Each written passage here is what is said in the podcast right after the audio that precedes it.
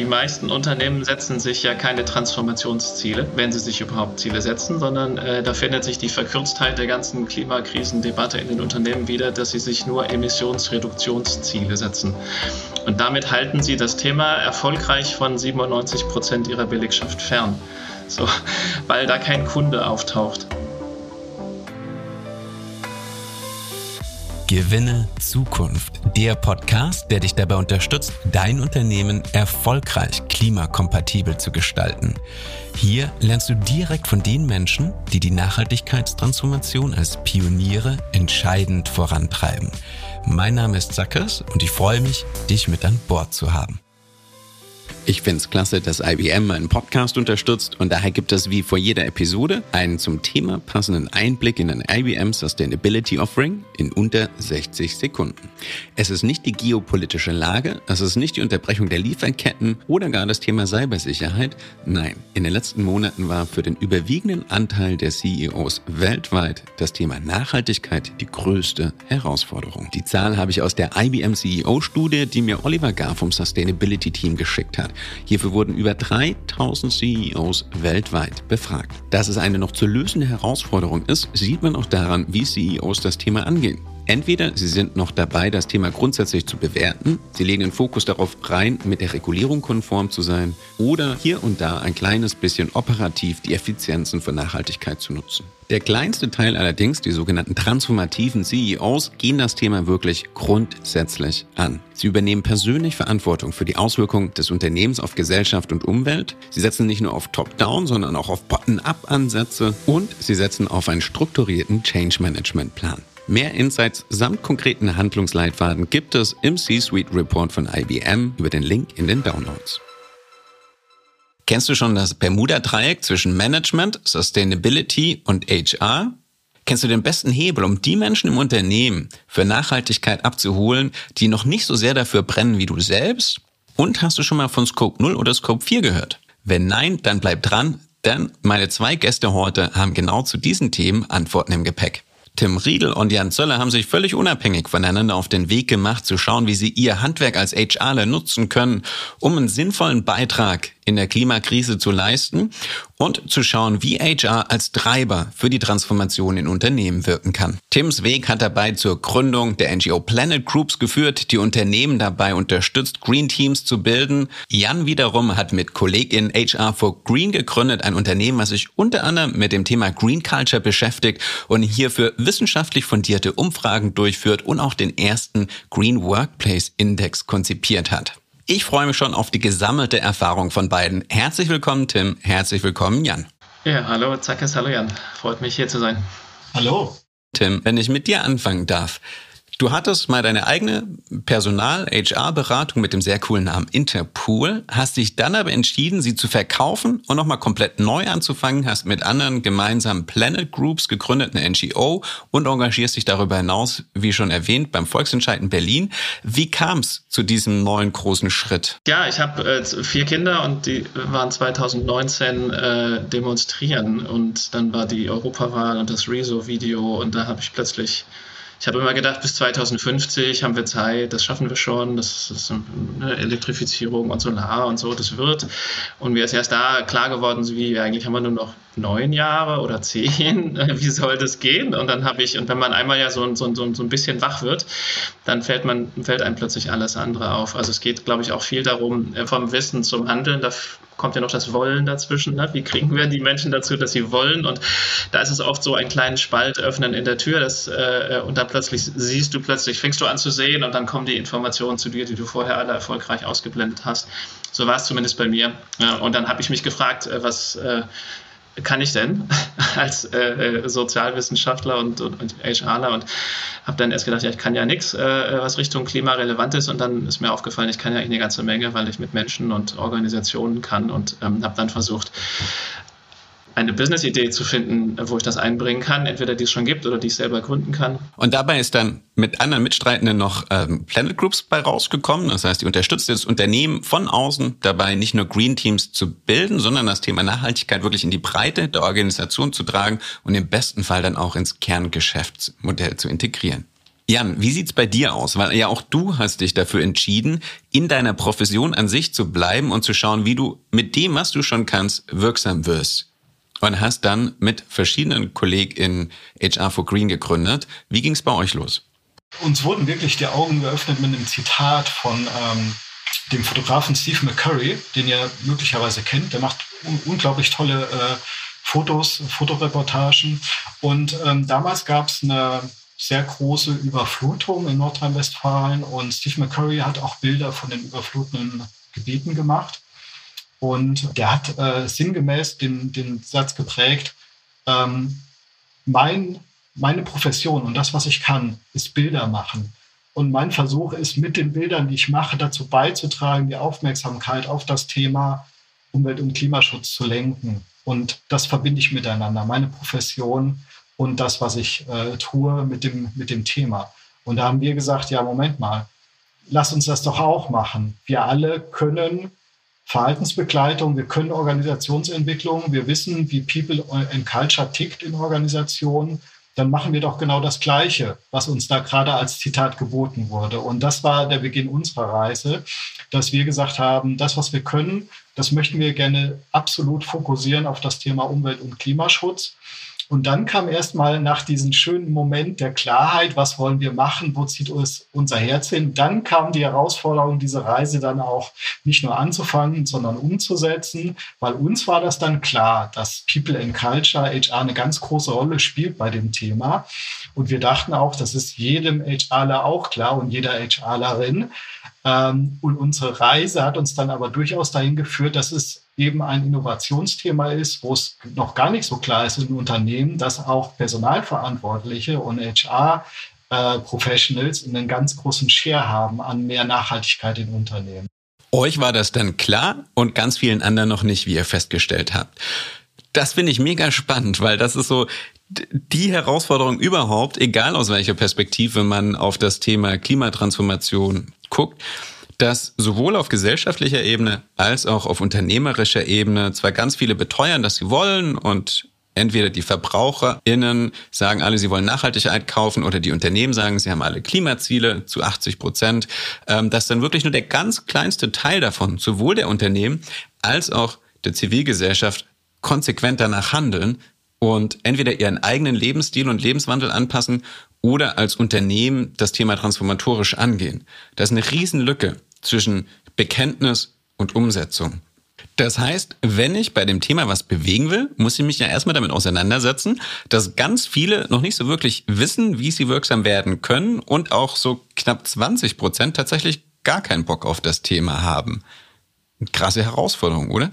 Das ist glaube ich, das Hauptproblem. Äh, und das Hauptproblem der Klimakrise ist ja, dass wir gegen uns selber kämpfen. Das macht es so schwer. Es gibt keinen externen Gegner. Wir sind selber der Gegner. Wir sind ja selber dafür verantwortlich, jeden Tag, jeder, jede von uns äh, bei der Arbeit und zu Hause, wie wir konsumieren, wie wir arbeiten, sind wir Teil der Klima- und Biodiversität und Nachhaltigkeitskrise. Das, äh, das ist unglaublich schwer anzugehen und die meisten Leute machen davor zu Recht die Augen zu und weichen dem aus, weil es äh, so eine Dissonanz ist. Äh, und da würde ich äh, gerne auch nochmal auch vielleicht im, im, Podcast hinweisen auf äh, ein Buch vom Norweger Per Espen Stoknes. Ich glaube, der hat das 2019 geschrieben mit dem schönen Titel Woran wir denken, wenn wir versuchen, nicht in die Klimakrise zu denken.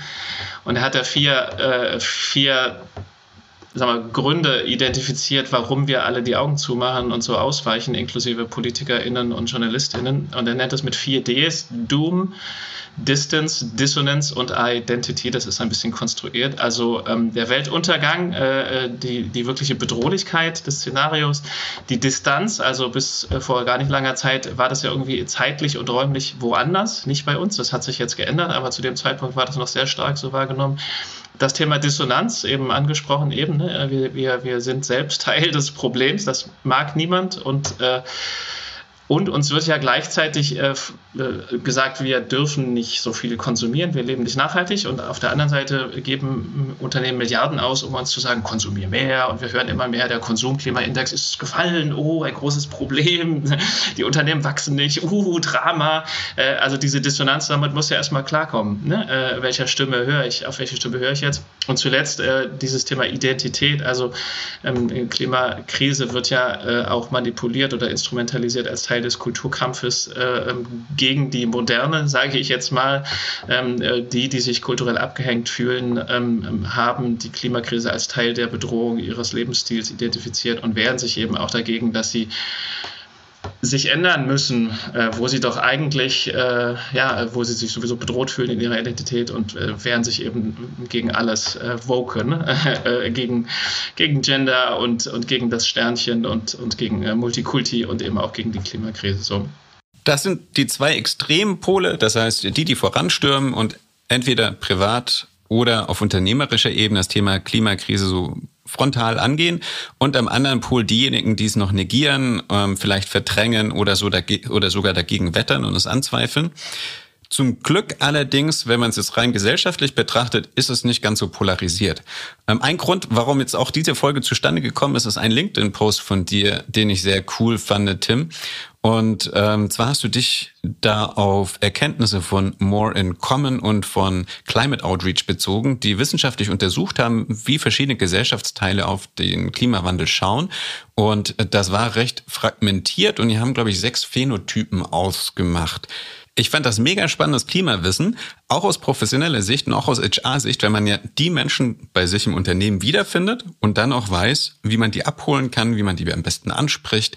Magst du uns da kurz nochmal einführen in die Arbeit von Climate Outreach und More in Common und auch wie dir persönlich das zum Beispiel in deiner Arbeit hilft? Ich arbeite im Moment eigentlich auf drei Feldern oder habe drei Hüte. Das äh, eine ist, ich mache ein bisschen immer noch an meinem alten HR-Feld so Trainings zu unbewussten Denkmustern und Bewertungsprozessen äh, und, und Diversity, äh, was äh, sich immer mehr herausstellt als super relevant für äh, Klimakrise und Veränderungsprozesse oder wird mir immer klarer. Dann habe ich Planet Groups äh, als, als Hauptspielfeld und dann engagiere ich mich privat äh, für den Volksentscheid Berlin 2030 klimaneutral. Am 26. März äh, wird hier abgestimmt in der Stadt, ob wir 2030 klimaneutral werden wollen. Und das, äh, da bin ich im Kommunikationsteam. Äh, und das ist natürlich eine Riesenaufgabe. Und im Zuge dieses äh, Prozesses haben wir uns mit diesen sechs Phänotypen beschäftigt, um die Wahlbroschüre und überhaupt unser Narrativ zu, zu, zu schärfen, ähm, weil es jetzt natürlich nicht mehr darum geht, die eigene Bubble zu aktivieren, die sowieso die Klimakrise kennen und sich bedroht fühlen, sondern eben den, die anderen, die da eher äh, entweder noch nichts von wissen oder meistens es schon irgendwie wissen, aber nicht wissen wollen. Und äh, der natürliche Impuls der KlimaaktivistInnen ist es ja, äh, wenn sie noch nicht verstanden haben, wie bedrohlich die Klimakrise ist, dann müssen wir es ihnen nochmal erklären und diesmal noch lauter. Äh, und das funktioniert halt bei denen nicht, weil es ist ja kein Problem, dass sie es nicht wissen, sondern dass sie es nicht wissen wollen. Also wir müssen nicht am Wissen arbeiten, sondern am Wollen. So. Und da sind diese, diese Phänotypen super hilfreich. Ähm, die haben da sechs identifiziert. Äh, ähm, ähm, gerne nachlesen, weil es ist natürlich viel Material. Die offenen, die involvierten, die etablierten, die pragmatischen, die enttäuschten und die wütenden.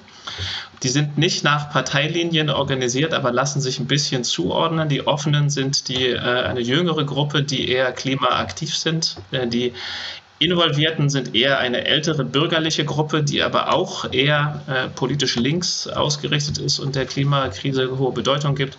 Die Etablierten sind jetzt eher bürgerliches Lager, die denken, läuft doch eigentlich alles noch ganz gut und sich eher um den Verfall der, der Werte und der gesellschaftlichen Stabilität Sorgen machen.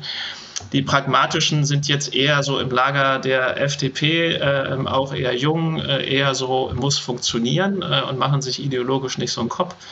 Die Enttäuschten sind eher die Nicht-WählerInnen, also die, die, die ab, eigentlich ökonomisch abgehängt sind und die Wütenden sind eher die, die kulturell abgehängt sind. Also die würden dann eher ins populistische Lager gehen.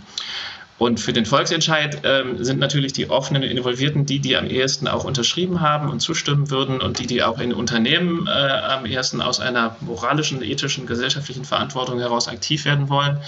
Ähm, und die etablierten und pragmatischen sind schon bewusst, äh, äh, ähm, sind aber eher entweder über das Wertethema, das Verantwortungsthema oder über das Innovations- und Technologiethema zu erreichen. Die Enttäuschten eher über, okay, ich äh, muss meine Miete zahlen, ja, und Inflation und so, äh, und die Wütenden eher über das Identitätsthema. Und das strahlt natürlich in den Firmen, sind ja diese Leute auch in ihren Rollen und, und unterschiedlich offen dann auch dafür, den Business Case überhaupt zu überprüfen. so. Da würde ich den Ball gerne zu Jan rüberspielen, ähm, weil bei HR for Green, ihr macht ja auch eure eigenen Umfragen und auch wissenschaftlich begleitet mit einer Universität, habt über 74 Unternehmen befragt mit 1000 ähm, Rückmeldungen aus den Unternehmen um, zum Thema Green Culture in den Unternehmen und ähm, seid auch dabei, einen Green Workplace Index zu erstellen. Kurzer Einblick, spiegeln sich manche von den Dynamiken, die Tim beschrieben hat, jetzt auf gesellschaftlicher Ebene in euren Umfragen auf Unternehmensebene auch wieder? Ich finde es äh, sehr, sehr spannend, was Tim gerade gesagt hat und würde einfach für den Bereich der Unternehmen, was wir auch aus unseren ähm, Befragungen ablesen können, noch ergänzen. Erstens ich stimme Tim mit tiefstem Herzen zu. Wir haben aus meiner Sicht weniger ein Problem im Wissensbereich, das was getan werden müsste. Wir wissen, glaube ich, als Gesellschaft schon seit Jahrzehnten, was getan werden müsste, sondern wir haben eher ein Umsetzungsproblem. Das betrifft auch Organisationen. Es geht darum, das Denken und das Wissen ins Handeln zu überführen und äh, um die Umsetzung. Und ähm, ich finde, da muss man aber nochmal differenzieren, weil bei politischen Bewegungen und bei Entscheidungen geht es ja größtenteils um bewusstes Handeln und bewusstes Entscheiden. Und in Unternehmen haben wir aber die Besonderheit, dass äh, Unternehmen oft ein Kontext sind, wo sich über Jahrzehnte Gewohnheiten ausgebildet haben. Das heißt, ein Großteil des Verhaltens in Unternehmen findet einfach statt, weil sich das so entwickelt hat, weil das irgendwie so gemacht wird. Ne? Wir haben das schon immer so gemacht, wir machen das und der Kontext liegt es nahe, sich so zu verhalten. Und Gewohnheitshandeln hat was ganz, ganz äh, Schwieriges, wenn man das ändern möchte, ist nämlich total beharrlich und auch relativ äh, wider, widerstandsfähig gegenüber Bestrafung und Belohnung. Jeder, der schon mal versucht hat, mit dem Rauchen aufzuhören oder mehr Sport zu machen, der weiß das. Weil wir verhalten uns äh, zumindest 50 Prozent unseres täglichen Lebens einfach aus Gewohnheit, so wie wir das machen. Und das betrifft auch Unternehmen. Und da braucht es einfach nochmal andere Mechanismen, andere Rahmenbedingungen, um diese Gewohnheiten aufzubrechen und den Menschen ermöglichen, neue Gewohnheiten zu lernen, die dann wiederum den Vorteil haben, dass auch die relativ beharrlich sind. Also wenn wir erstmal ge gelernt haben, umweltschützende Gewohnheiten zu entwickeln, dann sind wir eigentlich genau auf dem richtigen Weg und das müssen wir im Blick haben.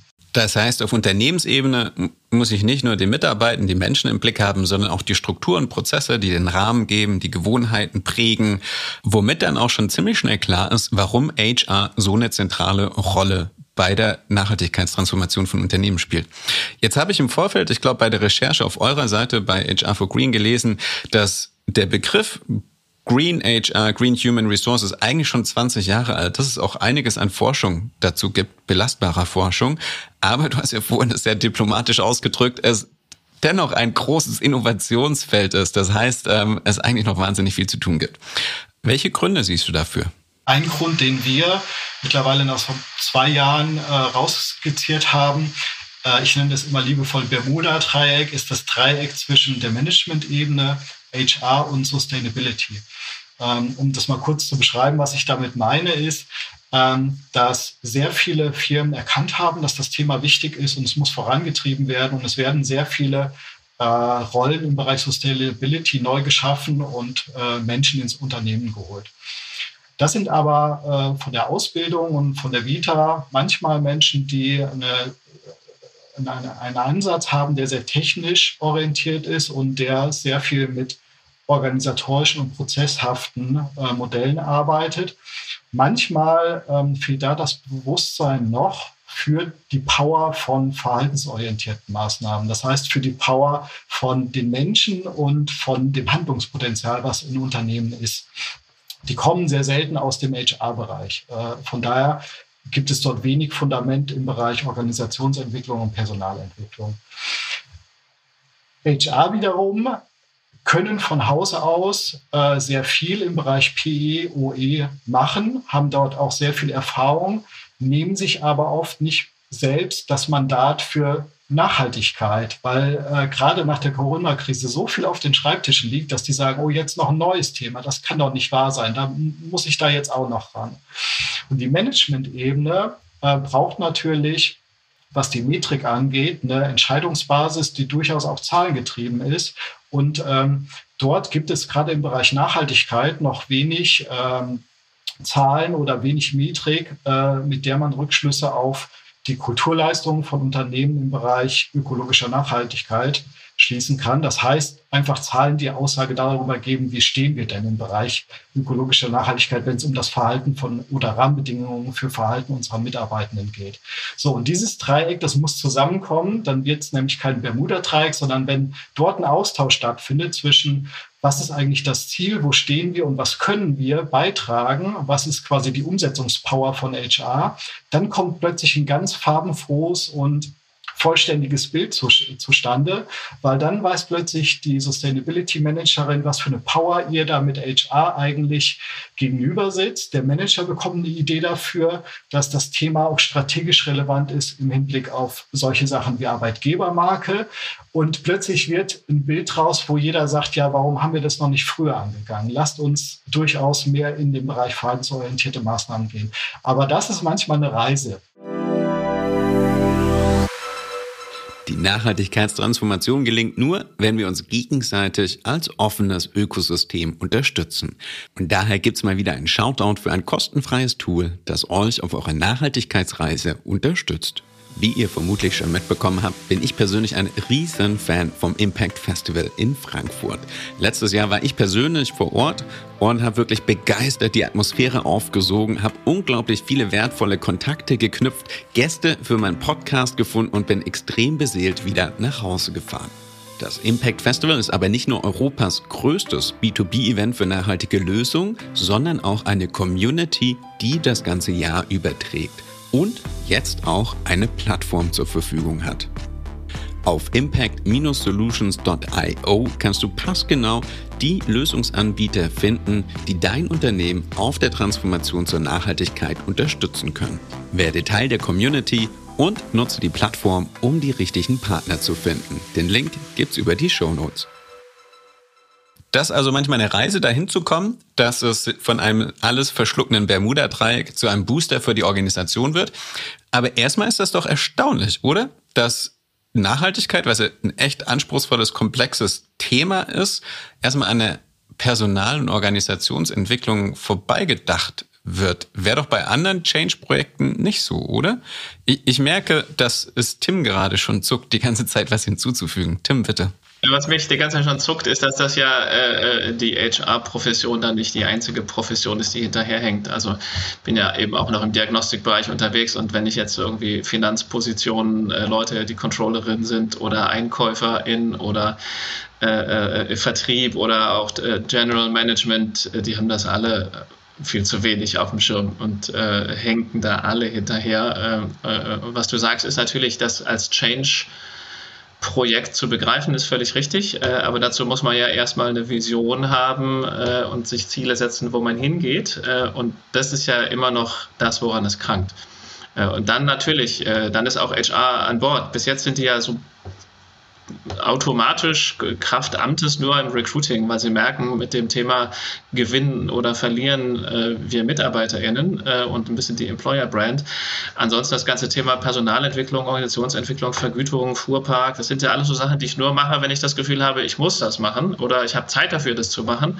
Ähm, und ähm, dafür braucht es dann einen gesamtunternehmerischen Strategiewechsel. Und den gibt es in den meisten Unternehmen leider noch nicht.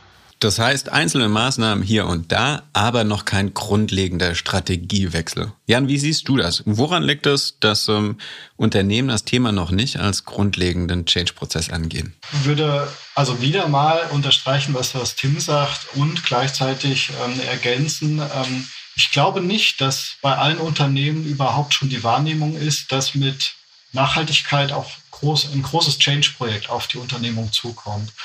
Ähm, und ich glaube, dass das Problem weniger für Unternehmen ist, Rollen zu schaffen und Menschen einzustellen, die den Bereich Sustainability fachlich abdecken, sondern die Herausforderung ist es dann, in die Fläche auszurollen als Thema, was sich wirklich auf den Kern der Unternehmung auswirkt.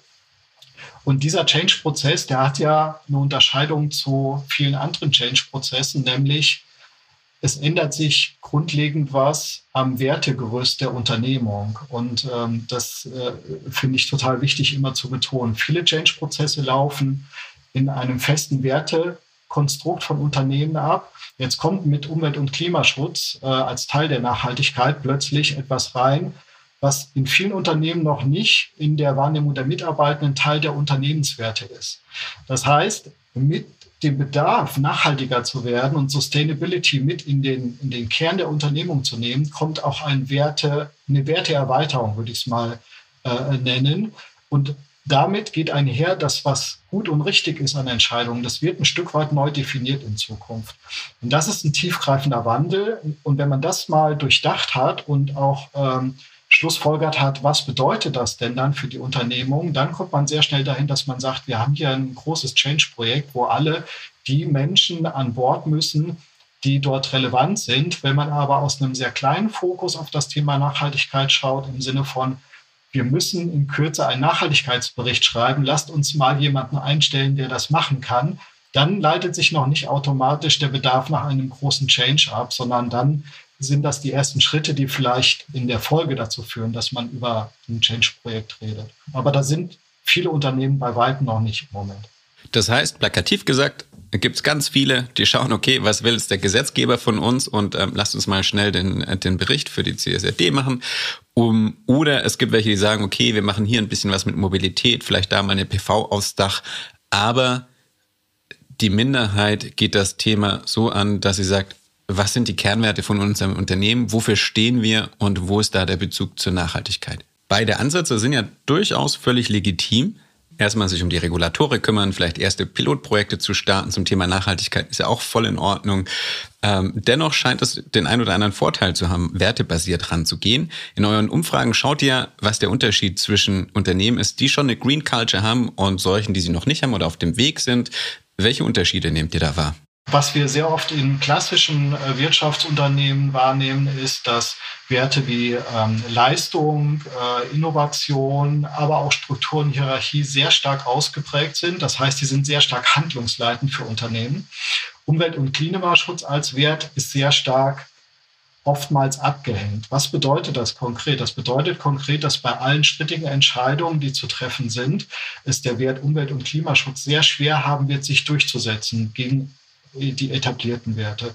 Und jetzt gibt es äh, natürlich das Ziel, dass man diese, diesen Zielkonflikt, entweder Performance oder Umwelt- und Klimaschutz, auflöst im Sinne, was ist denn der Mehrwert von mehr Umwelt- und Klimaschutz auch für die Performance, für die Innovativität eines Unternehmens oder aber auch, wie kann ich vorhandene Strukturen und Hierarchien nutzen oder wie kann ich äh, Umweltschutzprojekte nutzen, um das Miteinander zu stärken, also durchaus Kohäsionseffekte zu erzielen. Und das ist genau der Switch, der passieren muss, sowohl für die nach innen gerichteten Bemühungen wie den Wechsel des Stromanbieters oder ähm, das Durchdenken von, von äh, von, von, vom täglichen Ablauf bis hin zum Catering, also eher so klassische, kleinteilige Sachen. Ähm, da spielt es eine Rolle, aber auch, wenn man nach außen schaut. Und da gucke ich ganz stark in Richtung Innovationsfähigkeit und Wettbewerbsfähigkeit von Unternehmen in der Zukunft. Umwelt- und Klimaschutz darf Teil dieser Werte werden in Zukunft und darf auf keinen Fall als Konkurrenz betrachtet werden, weil dann wird man es unglaublich schwierig haben in Unternehmen, einen Mehrwert für die Akteure zu generieren, die Entscheidungsbefugnis in den jeweiligen Bereichen haben. Dann wird Sustainability immer ein Hobby bleiben, wenn man sich leisten kann, aber wird keinen richtigen Impact auf den Unternehmenskern entwickeln. Das resoniert mit vielem, was auch in der Staffel 1 schon einige Gäste gesagt haben, zum Beispiel ähm, René Schmidt-Peter, der auch meinte, dass die Zeiten des Trade-off-Denken vorbei sind. Nachhaltigkeit ist nicht mehr ein Add-on, das man sich vielleicht leisten kann im besten Falle und wenn nicht, wird es wegrationalisiert, sondern dass es mittlerweile wirklich integraler Bestandteil der Wettbewerbsfähigkeit ist. Es wahnsinnig viele Synergien gibt und es ein Treiber wirklich auch für das Geschäft an sich ist. Alles also nur eine Frage des Umdenkens, Tim? Ich würde, würde das vielleicht anders framen, obgleich ich natürlich so wie du mir, Jan, auch ich dir 100% zustimme, aber äh, ähm, ähm, das, die, die meisten Unternehmen setzen sich ja keine Transformationsziele, wenn sie sich überhaupt Ziele setzen, sondern äh, da findet sich die Verkürztheit der ganzen Klimakrisendebatte in den Unternehmen wieder, dass sie sich nur Emissionsreduktionsziele setzen. Und damit halten sie das Thema erfolgreich von 97 Prozent ihrer Belegschaft fern so, weil da kein Kunde auftaucht. So, ähm, das sind halt ein paar Leute, die sich dann um das Thema Energie oder Gebäude oder Beleuchtung oder Produktionsprozesse kümmern äh, und so ein, und ein paar noch dann, die halt irgendwie Science-Based Targets machen und so, dann, dann probieren sie auch die Supply Chain zu dekarbonisieren, dann ist der Einkauf mit an Bord. Aber im, im Wesentlichen äh, ähm, das Thema, was bringen wir eigentlich in die Welt äh, und welcher, was ist unser Unternehmenszweck, äh, das wird nicht thematisiert. Und äh, deswegen passiert es dann auch nicht. Das äh, ist natürlich auch die ganze Treibhausgasprotokolle, Scope 1, 2, 3, das sind ja nur äh, Emissionsreduktionsziele. Da taucht schon das Biodiversitätsthema nicht auf, aber da taucht vor allem der Wertbeitrag äh, zu einer gelingenden Gesellschaft nicht auf. Äh, und da müssen wir halt ran. Und das äh, nenne ich dann oder nennen auch andere Scope 4 oder Scope 0. Also die Frage, welche Produkte bringen wir in die Welt und welchen Mehrwert äh, leisten wir äh, für unsere Kunden und für die Gesellschaften, in denen wir agieren. Ähm, und da muss ich dann auch eben tatsächlich an mein Produktportfolio ran und muss ja das Thema Wachstum auch ran. Also äh, das ist natürlich im Finanzsetup ein schwieriges Thema, aber ähm, ich muss mich fragen, welche Produkte ich anbiete und welche Produkte ich vielleicht auch äh, ausphase, äh, weil sie keinen Wertbeitrag haben. Äh, und das ganze Thema Customer Centricity, also Kundenorientierung, äh, ähm, das bekommt eine ganz neue Bedeutung, weil ich mich einfach fragen muss, meine Kunden, die auch auf dieser Reise sind, wie kann ich denen denn was anbieten und wirklich dadurch Pionier werden in den Märkten und in der Wirtschaft der Zukunft, die regenerativ sein wird. Denn äh, wenn sie nicht regenerativ wird, wird sie gar nicht sein. Sag noch mal kurz für mich, damit ich das richtig mitgeschnitten habe, was davon wäre dann Scope 0 und was wäre Scope 4, Tim? Scope, Scope 4 ist Produkt. Äh, äh, also, und das heißt jetzt nicht nur, mein Toaster verbraucht weniger Energie als dein Toaster, das heißt es gar nicht, sondern das heißt, ähm, äh, was ist der Unterschied zwischen einem Reparaturshop und einem Vertriebsshop? Also, der Vertriebsshop treibt Konsum und der Reparaturshop äh, äh, reduziert Konsum. Obgleich sie den gleichen Footprint haben, haben sie eine ganz anderen äh, Wirkung auf die Gesellschaft. Oder ne, verkaufe ich Solarmodule oder verkaufe ich eine Wärmepumpe oder eine, eine, eine Gasheizung, die haben vielleicht den gleichen Footprint, aber die haben eine ganz andere planetare Wirkung beim Kunden.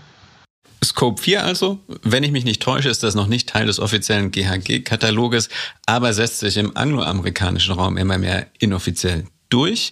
Scope 0 habe ich zum ersten Mal gehört, Tim. Scope 0 wäre, wäre die nicht stoffliche Einwirkung aufs Klimasystem. Also wenn jetzt ein, ein Springer-Konzern, äh, da habe ich neulich die Nachhaltigkeitsstrategie gesehen, äh, die haben 300.000 Tonnen CO2 äh, über den gesamten Konzern und wenn alleine die Bildleserinnen die Hälfte ihres Fleischkonsums reduzieren würden, wären sie auch bei 300.000 Tonnen. So, äh, äh, an diesen Teil äh, ihres, also ihres, ihres Einwirkens aufs Klimasystem gehen sie aber nicht ran äh, ähm, und deswegen ist es auch kein Transformationsziel, sondern ein Emissionsreduzierungsziel, das am Ende dann auch nicht wirklich inspirierend ist. Okay, verstanden. Das heißt, Axel Springer druckt Zeitungen, die haben natürlich einen Footprint, das Papier, der Druck, die Energiekosten. Und ähm, jetzt schauen die proaktiv, äh, wie können wir das möglichst neutralisieren und reduzieren. Das heißt, wahrscheinlich schauen die nach Aufforstungsprojekten, umweltfreundlicheren Energiesourcen und so weiter und so fort. Aber sie könnten theoretisch auch die Zeitung nutzen, um in der Bevölkerung ein Umdenken anzuregen hin zu einer fleischarmen Ernährung und hätten damit vielleicht einen genauso großen oder vielleicht sogar größeren Hebel in der Hand. Der viel, viel, viel, viel, viel größere Hebel. Ganz genau. Mega spannendes Food for Thought, Tim. Danke dafür. Ich wollte gerade die nächste Frage stellen, aber ich merke, Jan will noch was beisteuern. Ich würde gerne noch aber eine Perspektive erweitern zu dem Reframing, das Tim gerade gemacht hat. Und das ist aus meiner Sicht, das ist eine Good News Story und dieses wert zu erzählen. Weil ich finde, es ist zu wenig zu sagen, das Unternehmen das Thema Sustainability von 93 Prozent der Mitarbeitenden fernhalten, weil das schafft so ein bisschen das Bild, dass äh, Mitarbeitende fremdbestimmt in Unternehmen sind. Ähm, weil was wir durchaus auch sagen können auf Basis unter, unserer Untersuchungen, weil da fragen wir auch immer, wie sensibel bist du als Einzelperson für das Thema und wie sehr bist du bereit, dich selbst zu reflektieren und eventuell dich anders zu verhalten in Bezug auf Umwelt, auf Umwelt und Klimaschutz. Und da haben wir regelmäßig ähm, die Ergebnisse, dass auch wenn Umwelt- und Klimaschutz als Unternehmenswert relativ gering ausgeprägt ist in der Wahrnehmung, also dass Mitarbeitende sagen, naja, so richtig ist es bei uns eigentlich kein handlungsleitender Wert, ist sehr oft die Sensibilisierung auf der Ebene der Einzelnen für das Thema und auch die Bereitschaft, was zu tun und sich zu reflektieren, sehr hoch ausgeprägt.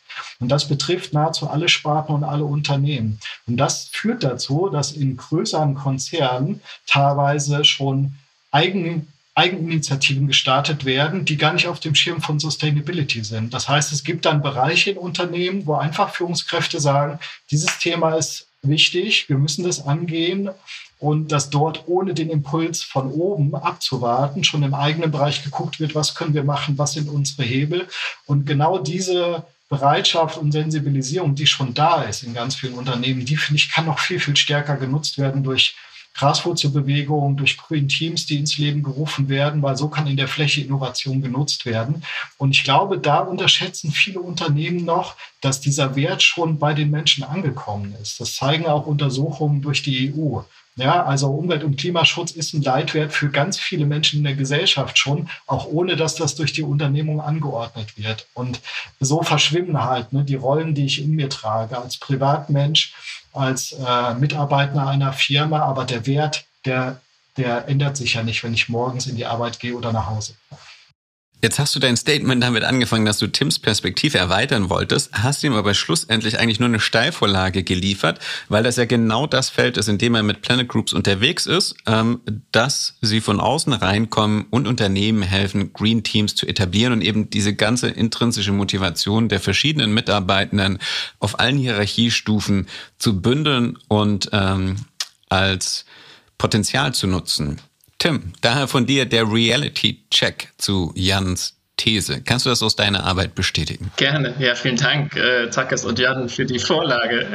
Äh, nur, nur kleine kleine Story auch dazu. Wir haben ja ein Spiel entwickelt, das Climate Solution Game, äh, mit dem äh, wir versuchen genau dieses Thema, wo ist der Kunde in der Klima- und Nachhaltigkeitstransformation sichtbar zu machen und äh, ähm, Projektideen zu generieren, die über dieses klassische Emissionsreduzierungsthema hinausgehen. Und da lasse ich immer am Anfang erstmal alle, äh, die in dieses Training, in dieses Game kommen, äh, frage, ist euch, liegt euch das Thema Klima und Natur am Herzen? Dann steht mal bitte auf und dann stehen alle auf äh, sonst wären sie nicht bei diesem Kurs oder diesem Spiel.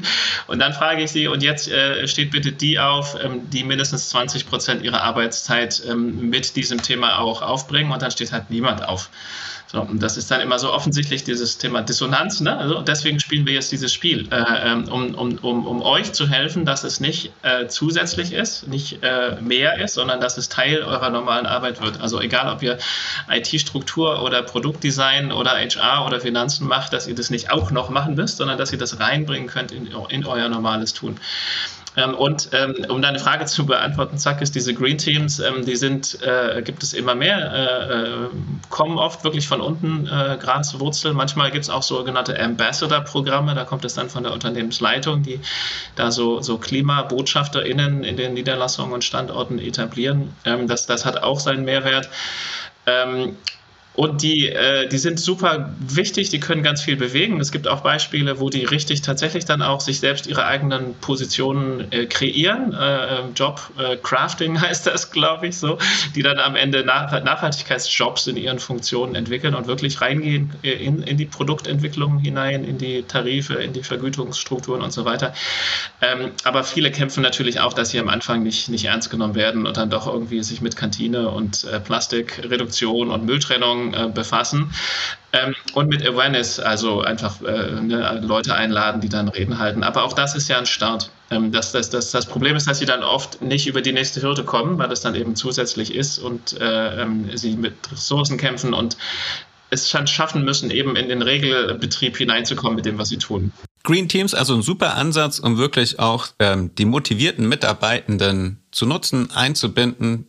Du hast gesagt, so ein Graswurzelansatz, ein Bottom-up-Ansatz. Wie wichtig ist da dann das Buy-in von der Geschäftsführung? Muss die grundsätzlich dahinter stehen? Reicht das, wenn sie einfach nur gewähren lässt? Äh, das, das kann ein kleines Buy-in sein. Das kann auch sein, so, ja, lass sie mal ein Green Tea machen, dann müssen wir nichts Richtiges verändern. Äh, aber so, so ein bisschen Buy-in muss schon, muss schon da sein. Ansonsten werbe ich dafür, und das ist auch mein eigenes Mantra für meine eigene Klimaarbeit, den Erfolg meines Wirkens nicht am Ergebnis auszurichten, sondern am Prozess äh, und am Bewusstseinswandel. Also ob am Ende die Maßnahmen umgesetzt werden oder nicht und welche umgesetzt werden und ob die so tiefgreifend sind, wie ich mir das äh, wünschen würde und wie die Leute in den Green Teams das wünschen würden, ist nicht das entscheidende Kriterium, sondern verändert sich das Unternehmen und bin ich Teil dieser gesamtgesellschaftlichen Transformation, nutze ich meine, meine Agency, meinen Hebel, äh, ähm, um Wahrnehmungsprozesse äh, zu verändern und äh, den Referenzrahmen zu verschieben. Das heißt, also auch wenn ich Teil eines Green Teams bin, das jetzt nur die besonders Motivierten versammelt, ähm, gibt es die Möglichkeit, auf die Kultur im Unternehmen an sich einzuwirken. Also eine super Möglichkeit loszulegen, während vielleicht der Rest der Organisation noch ein bisschen länger braucht. Apropos, wie ist denn generell der Status quo beim Thema Green Culture in Unternehmen? Jan, ich habe es ja vorhin schon gesagt, ihr macht coole Umfragen, wissenschaftlich basiert. Letztes Jahr habt ihr HR-Professionals gefragt, was es aus ihrer Sicht bräuchte, damit eine Green Culture entsteht. Dann habt ihr jetzt zuletzt den Green Workplace Index konzipiert und habt über 1000 Rücksendungen von Mitarbeitenden bekommen, die ihr zum Thema Green Culture befragt habt. Ich glaube, ihr seid noch mitten in der Auswertung. Aber vielleicht kannst du uns schon einen Teaser geben. Gab es was besonders Überraschendes, das sich schon abzeichnet? Was wir äh, auf jeden Fall sagen können, ist, dass die Rahmenbedingungen im Arbeitsalltag überall bei weitem noch nicht so ausgeprägt sind, wie sie sein sollten, um besonders förderlich sein, um ökologisch nachhaltiges Verhalten zu befördern. Das ist mit Sicherheit jetzt kein keine absoluter Insight, der alle überrascht. Was überrascht ist, dass es eine Differenzierung bei den Rahmenbedingungen gibt. Ähm, die meiste Zustimmung hat die Frage erhalten, dass Arbeitgeber äh, grüne Ziele für die Mitarbeitenden setzen, allerdings auch nur auf einem mittleren Niveau. Das bedeutet, dass anscheinend wahrgenommen wird in den Unternehmen, es sind grundsätzlich ökologisch nachhaltige Ziele vorhanden, aber auf eher abstrakter Ebene, weil wenn wir dann fragen, inwiefern die Führungskraft unterstützt und das Team äh, dazu bringt, die gemeinsamen Ziele zu verfolgen im Bereich ökologische Nachhaltigkeit, dann äh, spielt die Führungskraft im Moment bei den Befragungsteilnehmenden, die wir hatten, eine eher untergeordnete Rolle. Also Green Leadership als solches ist noch wenig etabliert in Unternehmen. Und das ist deswegen relevant, weil ich ja genau die Führungsebenen brauche, um Ziele von der strategischen Ebene runterzubrechen auf eine Ebene, die für die Einzelnen relevant ist und im Arbeitsalltag äh, eine Rolle spielt. Und das heißt, konkret, wenn Ziele schon da sind, dann gilt es für Unternehmen jetzt, die Hierarchieebenen und die Führungskräfte mit ins Boot zu holen, damit genau diese Übersetzung von einer abstrakten Ebene hin zur konkreten Ebene stattfindet. Und das heißt dann wiederum, dass ich es einerseits wahrscheinlich einfach in den Zielvereinbarungen festschreiben muss, dass ein ganz konkreter Anreiz da ist, für eine Führungskraft das Thema anzugehen und auch kein Widerspruch ist mit den anderen Anforderungen. Und das andere ist, dass ich natürlich auch den, den persönlichen Buy-in brauche von meinen Führungskräften. Und da finden sich dann, und da schlagen wir jetzt die Klammer wieder zurück zum Anfang des Podcastes, die gleichen Menschen wieder, wie wir sie in der Gesellschaft finden, die ihre unterschiedliche Herangehensweisen und Sichtweisen zum Thema Klimawandel haben und von unterschiedlichen Werten getrieben sind. Wir erinnern uns an die pragmatischen, die progressiven, die bewahrenden und so weiter. Ähm, mit welchen Fragen hole ich die ab? Wie bekomme ich die auf einen gemeinsamen Nenner? Hast du da vielleicht noch ein Nugget aus deiner Werkzeugkiste, Tim? Äh, eine Frage ist, ähm, wenn ähm, ähm, ihr vor zehn Jahren äh, schon gewusst hättet, wo wir heute im Jahr 2023 stehen, was hättet ihr dann unternehmerisch anders entschieden? Und da kommt ganz viel natürlich, ja, ganz schnell, ist offensichtlich, was wir vor zehn Jahren gemacht hätten, wenn wir gewusst hätten, wo wir, wo wir mit Covid und den Supply Chain Problemen, Lieferungsproblemen mit den Energiepreisen, was wir anders gemacht hätten. Und dann die Follow-up-Frage ist natürlich, ja, was können wir denn tun, dass wir die gleichen Fehler nicht wieder machen? Es ist offensichtlich, wo wir zehn Jahren stehen werden. Macht die Augen auf, schaut euch die Trends an. Äh, was wird 2030, 2032, wie wird die Welt aussehen? Die wird nicht besser aussehen als jetzt, sondern ähm, das wird sich alles zuspitzen, egal was wir jetzt tun. Äh, also äh, ne, Augen auf und äh, äh, auf geht's. So, also ähm, seid, lasst uns die gleichen Fehler nicht noch stärker wieder machen, sondern tatsächlich jetzt ins Handeln kommen. Das ist auch die Kernbotschaft dieses Volksentscheids. Ja, ähm, schöner Spruch, den Kollegin da kreiert hat. Früher ist alles besser. Ja, so. Ähm, und das zweite, das zweite ist äh, ähm, ähm, die Wahrscheinlichkeit, dass unsere Kunden äh, sich genau die gleichen Fragen stellen wie wir, äh, ähm, ist sehr, sehr hoch. Äh, welche Antworten geben wir unseren Kunden? welche Produkte und Lösungen bieten wir ihnen an und wenn wir ihnen nichts anbieten, was sie brauchen, um diese Fragen für sich zu beantworten, werden das andere tun. Da hast du jetzt zum Schluss nochmal schön die Performance-Getriebenen unter uns angesprochen. Danke dir. Ähm, tolle Leitfragen. Ähm, auch klasse der Spruch, früher ist alles besser. Genial. Ich danke euch beiden. Vielen Dank für den Einblick in eure jeweilige Arbeit und ähm, den spannenden Austausch. Dem schließe ich mich an. Vielen, vielen Dank, äh, Zackes, für das schöne Interview. Und vielen Dank, Jan. Bitteschön. Es war mir eine Freude. Wenn ihr mehr über zum Beispiel das Climate Solution Game von Planet Groups wissen wollt, dann klickt auf den Link in den Show Notes. Und wenn euch die Studienauswertungen von Jan und seinen KollegInnen bei HR for Green interessieren, dann klickt ebenfalls auf den anderen Link in den Show Notes. Das war schon die zweite Folge der zweiten Staffel. In den kommenden Folgen wird es weiterhin spannend. Zum einen habe ich einen Bundesliga-Verein zu Gast, der dabei ist, sich auch auf den Weg der Nachhaltigkeit zu begeben. Und ich werde auch bald ein Unternehmen zu Gast haben, was schon sage und schreibe 266 Jahre alt ist, aber in Deutschland dennoch gerade zur absoluten Speerspitze gehört, was die Nachhaltigkeitstransformation angeht. Bleibt also dran, klickt auf den Abo oder auf den Follow-Button in eurer Podcast-App.